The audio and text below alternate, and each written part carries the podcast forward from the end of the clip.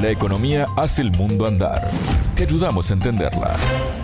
Bienvenidos al segmento de economía de Sputnik, contante y sonante. Soy Martín González y me acompaña Natalia Verdún. ¿Cómo estás, Natalia? Muy bien, Martín, muchas gracias. En esta edición vamos a hablar sobre el estado de las reservas y del dólar en Argentina que no han tenido un buen comienzo de año. El tema.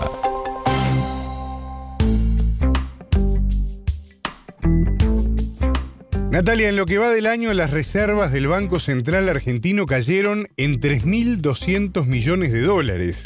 ¿A qué se debe esto? Una de las causas es el pago al Fondo Monetario Internacional en el marco del acuerdo que el país sudamericano alcanzó con ese organismo para refinanciar la deuda de 45 mil millones de dólares que si recordarán fueron pedidos en el año 2018 durante el gobierno de Mauricio Macri. Pero por otro lado, hubo un saldo negativo en el mercado de cambios, donde se vendieron más de 337 millones de dólares para abastecer la demanda, su peor desempeño desde el año 2014. Esto evidencia la presión sobre el tipo de cambio. Recordemos, Martín, que en Argentina hay varias cotizaciones. El dólar oficial está hoy en 194 pesos, mientras que la divisa paralela, conocida como dólar blue, alcanza los 377, pero llegó a 386 pesos en enero. En parte, la sequía explica la situación porque el sector agroexportador liquidó 928 millones de dólares en enero, esto es 64% menos que en el año 2022 y el valor más bajo desde 2003. El economista argentino Pablo Goldín, director de la consultora Macroview, nos dio más detalles sobre este tema. La entrevista. ¿Qué es lo que podría llegar a pasar? Bueno, vamos a tener una caída exportadora eso está claro, es un hecho, no nos vamos a salvar. Todavía no queda tan claro qué tan fuerte va a ser la caída en función de cómo termine impactando la sequía. Daría la impresión que el peor escenario que teníamos hace un mes atrás, de que no llovía nada, eh, hubiera sido muy complicado. Ahora un poco llovió, el impacto de la sequía va a estar, va a ser fuerte, pero no va a ser el peor escenario. Cuando en la Argentina hay una sequía y caen las exportaciones, sufren dos cosas en la Argentina, el, el, dólar, el, mercado cambiario y el nivel de actividad. Desde el punto de vista cambiario, lo que vamos a tener este año con la caída de exportaciones es inevitablemente una caída de importaciones, porque no va a aguantar el mercado cambiario, va a tener que ajustar y, y tiene dos maneras de ajustar. Una es a través de una caída de importaciones producida por el propio ajuste del sector externo que también decanta en una caída del nivel de actividad y del consumo. O sea, un típico ajuste recesivo de caída de actividad y de consumo que hace bajar las importaciones y compensa la caída de exportaciones. Y el otro mecanismo que habitualmente sucede en la Argentina cuando pasan cosas así es una devaluación, es una suba del tipo de cambio para encarecer las importaciones y hacer más competitivas las exportaciones. Este gobierno está tratando de eludir de cualquier manera de evaluar, de evaluar de golpe, de un salto cambiario, lo está evitando porque puede generar más impacto inflacionario. Entonces, en la medida que se dé la sequía, que caigan las exportaciones y que la devaluación se evite, se eluda, se postergue, se suspenda, lo que vamos a tener es un ajuste importador muy fuerte y una caída de la actividad, o una mezcla de las dos cosas. Natalia, una de las políticas que había implementado el gobierno argentino el año pasado para incrementar las reservas fue establecer un régimen cambiario especial para los productores de soja. Recordemos que se llamó dólar soja.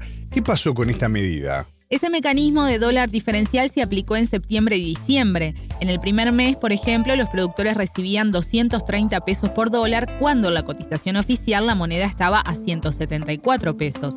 Y de esta forma ingresaron 8 mil millones de dólares a las arcas del Estado. Pero luego de diciembre ya dejó de aplicarse y no hay anuncios de que se vuelva a repetir. Un factor adicional entonces que se agrega a la sequía para explicar la caída en la liquidación de los agroexportadores es la especulación sobre que se vuelva a aplicar este dólar diferencial. Cuando hay dólar soja, que lo hubo en septiembre del año pasado y en diciembre, los exportadores venden y el Banco Central acumula reservas. Cuando no hay dólar soja, nadie te va a vender soja.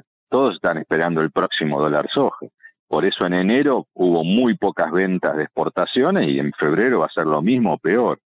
más ahora cuando venga la sequía y se empieza a notar. O sea, el problema es que primero ver qué pasa con los productores de, de soja en la sequía con el dólar soja. Segundo, ver qué pasa con el resto de los productores que ven que quisieran tener también su propio dólar, que si no, no tienen, no venderían mercadería si no le dan su propio dólar. Pero tercero, que hasta el año pasado yo no le daba tanta bolilla, pero empieza a ser más relevante, cuando el Banco Central compra dólares a los ojeros más caros que los que después vende esos dólares al mercado a la demanda, está incurriendo en una pérdida.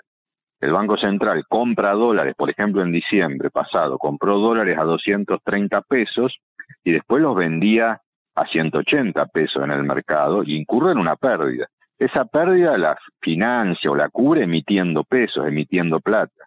Una cosa es emitir X cantidad de plata por un mes, donde ejecutaste la medida del dólar soja, por ejemplo, el año pasado, entre septiembre y diciembre, esas dos meses que hubo dólar soja, el Banco Central emitió más o menos 600 mil millones de pesos de más extras por este subsidio cruzado y por esta medida.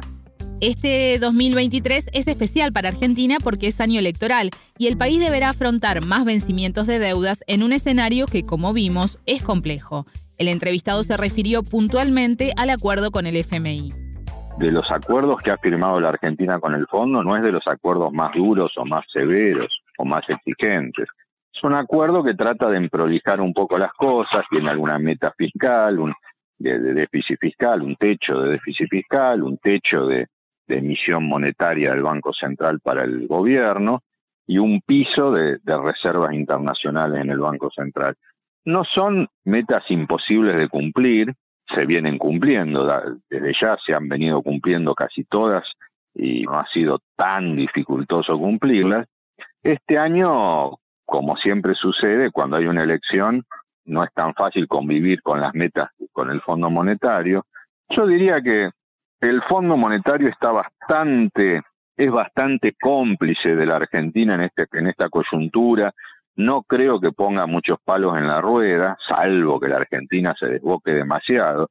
En la medida en que la Argentina, entre que el gobierno argentino muestre cierta disposición o cierta tendencia a querer cumplir medianamente las metas o por atender a acercarse a las metas comprometidas, no creo que el fondo ponga muchos problemas políticamente a lo mejor va a ser más difícil convivir con las metas y la elección cuando estemos ya más cerca de las elecciones, hacia junio, julio, agosto, septiembre, puede ser que ahí pase alguna cosa.